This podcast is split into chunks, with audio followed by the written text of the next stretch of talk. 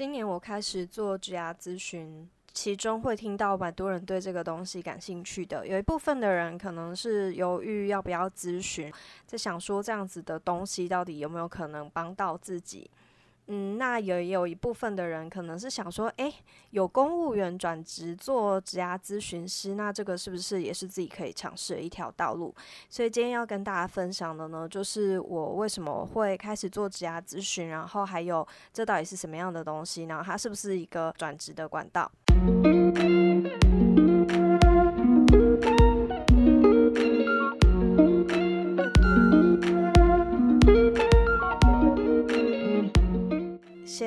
说我为什么会呃开始做职涯咨询这个东西，其实完全是过去从来没有想过的一件事情。那会有这个事情的发生，其实也很简单，就是因为我呃去年辞职之后呢，我就创了部落格，然后开了 IG，也开始做 Podcast 这些自媒体的东西。那所以其实想要辞职的人，或者想要商调的人，这些在呃，公职的职涯之中呢，会遇到转换议题的人，呃，有一些人其实会来问我的想法，但是呃，我这个人就是一个比较该怎么说呢？我不太是那一种会给一个说啊这件事情就是怎么样怎么样的那一种，就是确定答案的人。我会觉得，因为每一个人都非常的不一样，我不知道你的人生里面有什么东西，我也不知道你被什么东西给困住。就是每个人有太多太多的可能性了，所以其实我是非常不喜欢说就是随便给答案，尤其在工作的方面，其实是非常重要的一个事情的。过去我其实不太会给别人什么直接的建议，大家想说，呃，会不会有一些答案是像小时候那样子？很简单，就是人家跟你说怎么做就可以直接去做，那我就去做就好了啊。例如说，国中的时候，我们就是要努力考上好的高中，然后考上高中之后考上好的大学，然后大学你又随机的用让你的分数啊，或者是家人的意见决定你要念什么科系，可是大家根本就不知道自己喜欢什么，或者是从小到大就被教育说你可能呃要做什么事情，然后才会得到怎么样的结果。很多人在遇到职涯问题的时候，都会觉得说会有一个很简单的答案，就像从小一直考试到大这样子，就会知道说啊，那我现在应该做什么事情。可是指压问题，我自己呃也是在很久的时间摸索之后才发现不是这样子。那所以其实一开始我在就是透过自媒体上面遇到这些就是读者的询问的时候，其实我的内心是有一点小小的困扰的。当然内心都会想要帮忙，但是我知道呃这个其实很难去三言两语跟对方讲清楚。那在这个时候，就是我有呃认识的人，他在。只有公司，那他专门就是在做职牙方面的咨询。对，那其实职牙咨询这个领域呢，也有叫做职牙规划师，尤其在这几年慢慢重视这样子，就是类似青少年职牙发展中心，他们有呃越来越多的一些探索的资源。让青少年去认识就是职业的可能性，所以这一块其实也有被重视。那其实目前呃国内外就是有好几种职涯证照的这种系统，那也有很多的辅助工具，有一些也是属于国际证照。那那个时候我就有研究了一下，那最后呢，我就是决定去这个直邮这家公司做受训。呃，选择的原因是因为我觉得我参与过他们的过程，那我自己是觉得是有收获的。它是一个很实际也很直接的了解职涯的系统，但是又不会过于的武断，就是让人家感觉不舒服。所以在咨询的过程之中，可能还是会去比较了解到，就是呃来访者自己个人的一些生涯的元素，然后再共同去讨论推进呃可能的呃做法。那他的几位咨询师，其实大家的领域也都不太一样。例如说，有人是比较擅长在呃心理辅导方面，那有一些的背景呢，可能是呃跟青少年辅导相关的。那也有人的背景是做设计思考的，所以其实他有不一样的东西呢，去协助这个职涯的探索。那所以我觉得它是一个蛮正派跟正向的东西。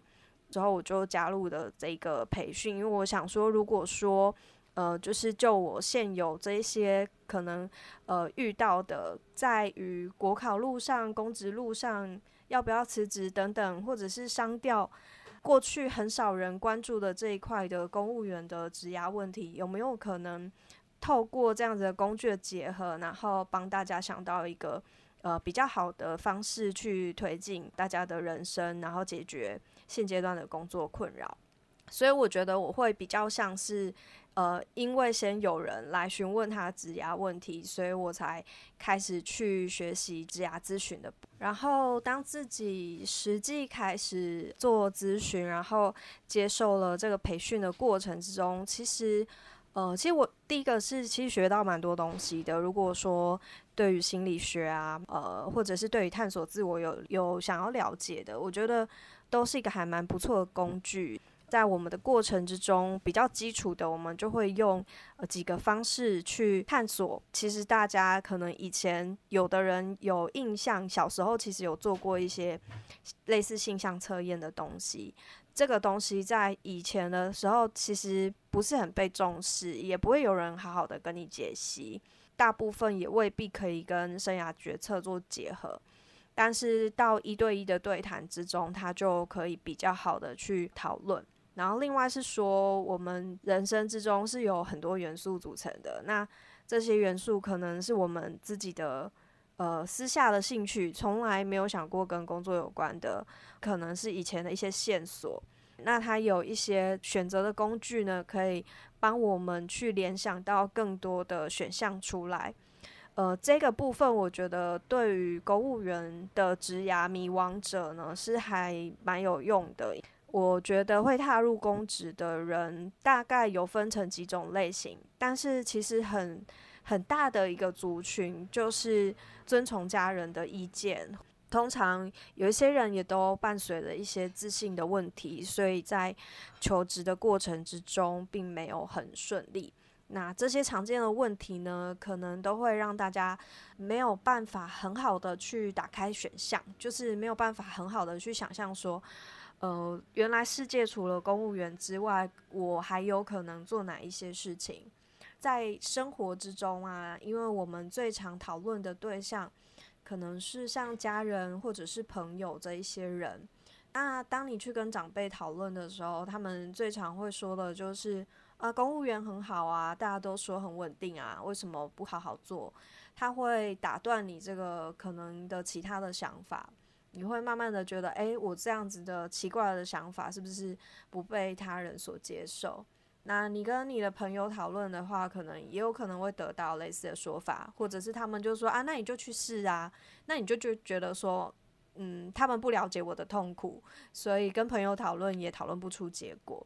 大家就是身边其实没有很多的资源去帮自己想象说，呃，假如我不当公务员，有可能会是什么样的选项？那甚至有一些他他还想当公务员，可是他不知道在现在的工作岗位的痛苦是不是可以换到其他机关就解决的。那这个问题有的时候就要回到说，也许是当然，也许是跟你的工作职场上面的一些人际关系或者是能力或多或少有关。有一些人其实是你待的位置跟你的人格很不相符。我觉得就是刚好这个部分又可以结合我自己在公职的领域有非常奇怪的履历，因为我才十几年，但是我上调待过了五个机关，然后从基层到中央。那在中央的时候，我又做了许多呃需要协调跨部会或者是跨局处的业务，所以我觉得我在公职领域里面就是视野还是有比。呃，大部分的人知道的多，就我比较知道说每一种机关或者是不同的机关，他做的哪一些事情。那就算是直系不一样，例如说我过去在经济部好了，那也许交通部，那他们。可能他的专业是交通没有错，可是他们会发生的事情，会面对的哪一些重要意需要处理的哪一些业务，会办的活动，会呃遭受到的国会的打击，这些事情是一样的，所以会遇到的困扰会非常的像。当我知道这些公职体系面共同性之后，我就可以呃去结合这些职业人格啊比较理论的部分，然后去帮大家说哦，那你们现在可能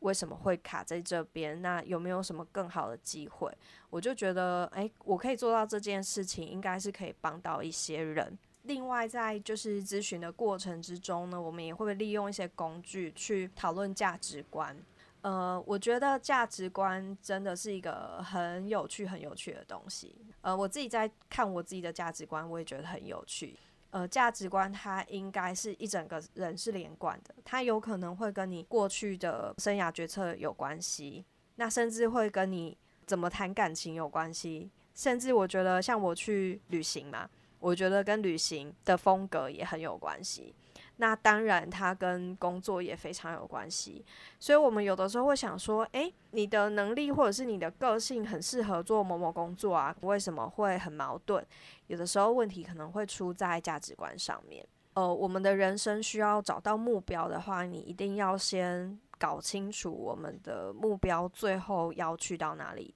如果没有目标，然后我的价值观模糊不清，或你从来没有想过，呃，哪一些事情对你来讲是最重要的？稳定是最重要的吗？有趣是最重要的吗？有些人会很在意像一些比较大层面的社会价值观啊，例如说我自己过去也很在意的，像一些公平正义的部分。然后有些人也许有政治立场。这些也有可能会体现在工作上面，可是它一定会有个排序，因为不可能所有的东西都拿。当我们在选择价值观的时候，其实就是在为我们的人生做一个定向。那这个在职涯之中也会是一个蛮重要的考量的点。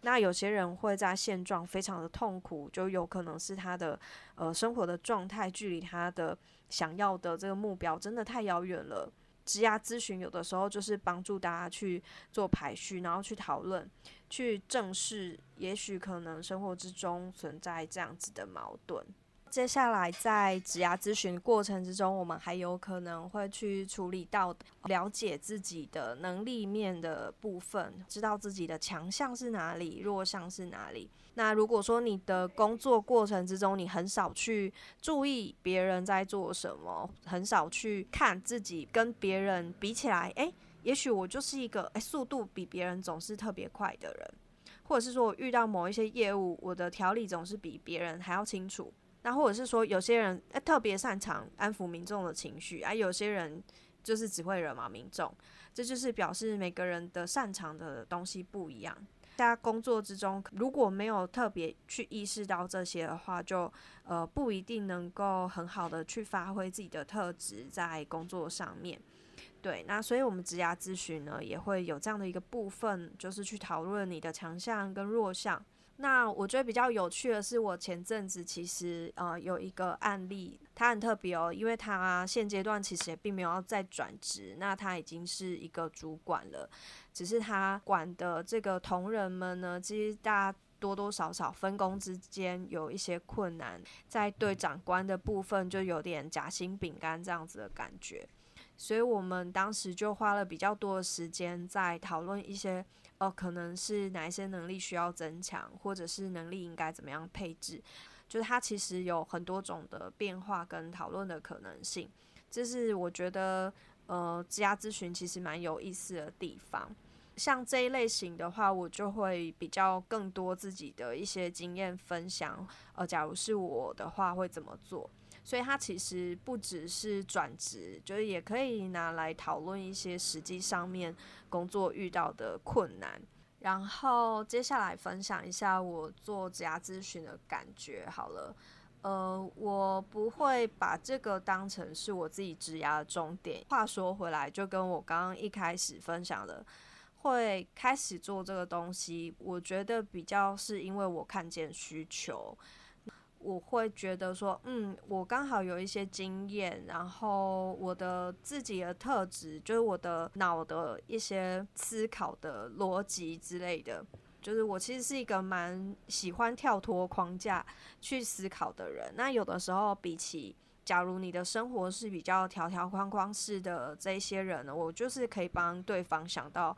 比较多。可以试试看的可能性。当然，这些可能性未必最后会成功，或者是最后可以呃开始执行。但是你会看到比较多的希望跟可能，就是不是只有你现在呃好像觉得说我完全没有选择这样子。我会觉得说这件事情是蛮有意义的，但是我会觉得这不是我自己的职业，就是就是我自己还是会有继续转职的一个规划，因为我觉得这两件事情加在一起，让我有一个更强的动力，就是因为我也同时在做。转职就是我还是想要进入业界去工作，所以我自己在求职的部分呢，也去恶补了许多知识，就是包含去询问啊，或者是去上课的时候，其实我们也有去呃吸收一些求职的方面，包含履历这些东西。那面试我本来就算是还蛮擅长的，在。呃，如何求职，然后如何找工作的这个部分，我就觉得我看到了比以往的过去的我还要更多的可能性。然后我会蛮想要去帮助呃来找我咨询的这些人，也看到这样的可能性。所以我觉得在求职资讯跟求职想法的这一块呢，就是也是咨询之中蛮重要的一点。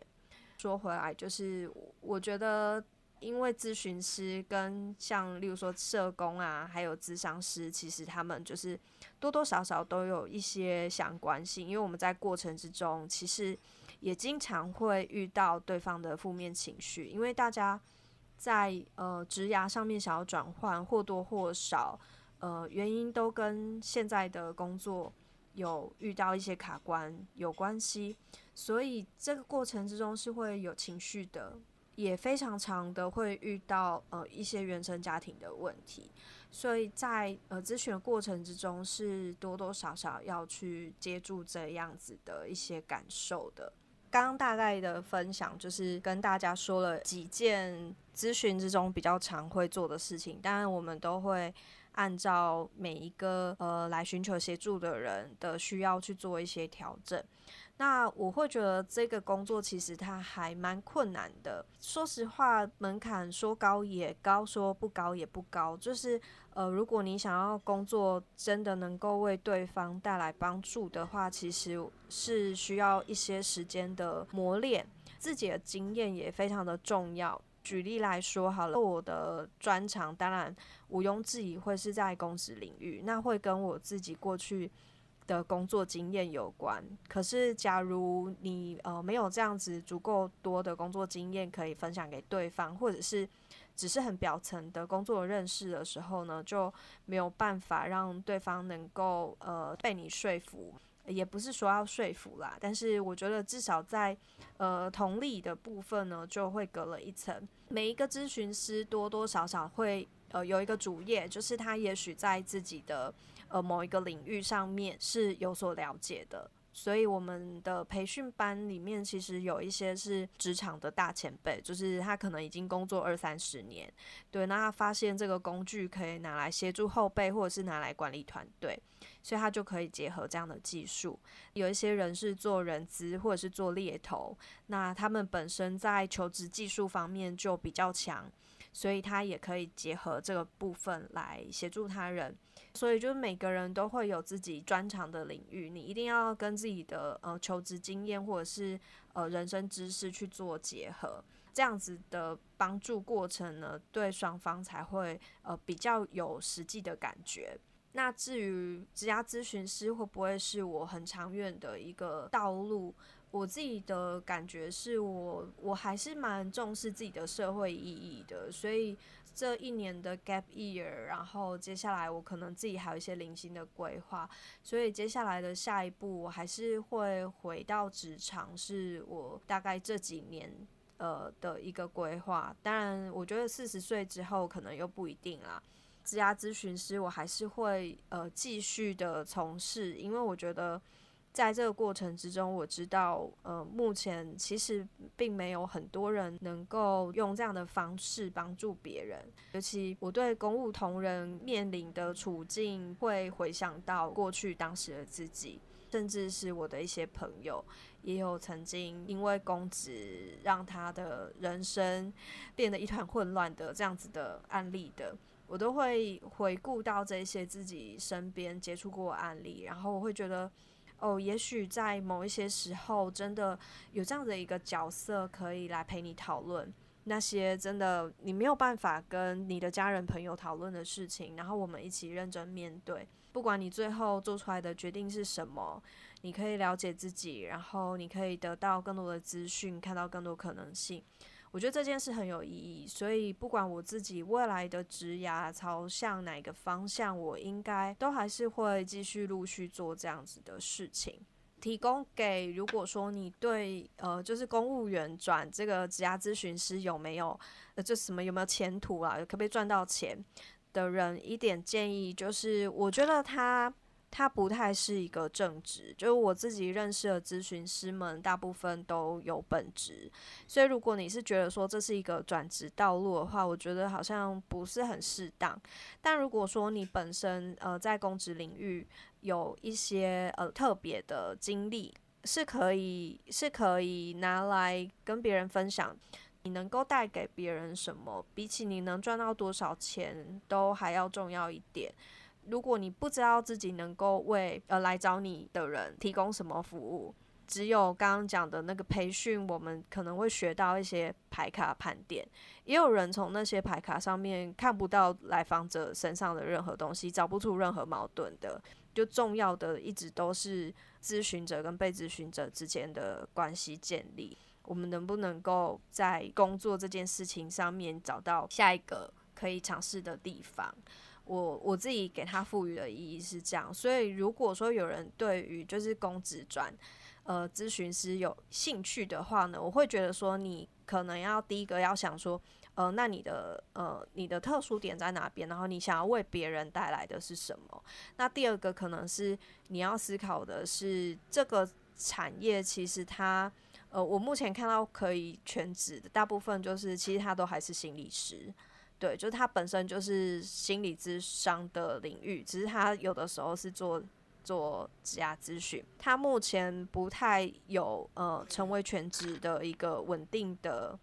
呃，就是你比较难去经营啦，除非你是呃有靠个人品牌的建立啊，有什么方法去呃得到很多客户，不然就是我觉得你最终想要离开公职的话呢，还是要先帮自己定向找一个呃接下来的道路，我觉得这个可能还是最重要的一个地方。嗯，那今天这集呢，就是我大概这半年之间呢，从事职涯咨询，然后参与了直邮的培训的一些小小的感想，然后也为大家介绍这个可能呃不是很不是很熟悉的领域到底在做什么，然后它会不会像个邪教，就是很奇怪这样子。那简单来讲呢，最后的小小总结就是，它基本上都是在心理学。为基础，那会去分析人格，会去讨论能力，也会去讨论价值观。对，那在这个认识自己的过程之中呢，我们会去呃尝试用求求职技术，哦，那甚至像履历面试，甚至我们真的去找找工作，这一些实际的行动呢，来呃找出新的选项。最后，我会觉得说，呃，职涯咨询师他的呃能力呢，其实是需要呃自己要做一些统整的，不管是在你自己的职涯，或者是你能够带给别人的价值上面，要足够了解，才能够去协助他人。那这些资讯呢，就提供给呃对这个有兴趣的人。那我们下次再见喽，拜拜。